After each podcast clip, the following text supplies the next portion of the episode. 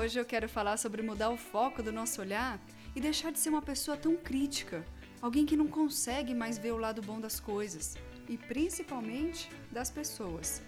Todos temos defeitos e qualidades, isso é fato.